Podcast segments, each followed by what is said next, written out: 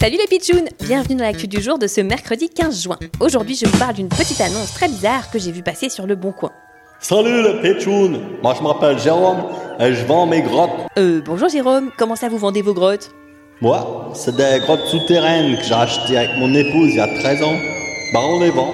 Euh, bon, d'accord, mais enfin, qu'est-ce que vous voulez que je fasse d'une grotte Ah ben vous allez voir, c'est sympa hein, d'avoir une petite grotte.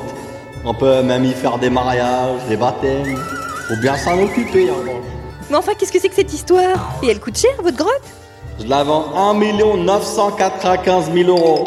Ah oui, quand même, presque 2 millions d'euros, quoi hein. Non, non, non, c'est le prix d'ami 1 981 000 1 995 000 euros.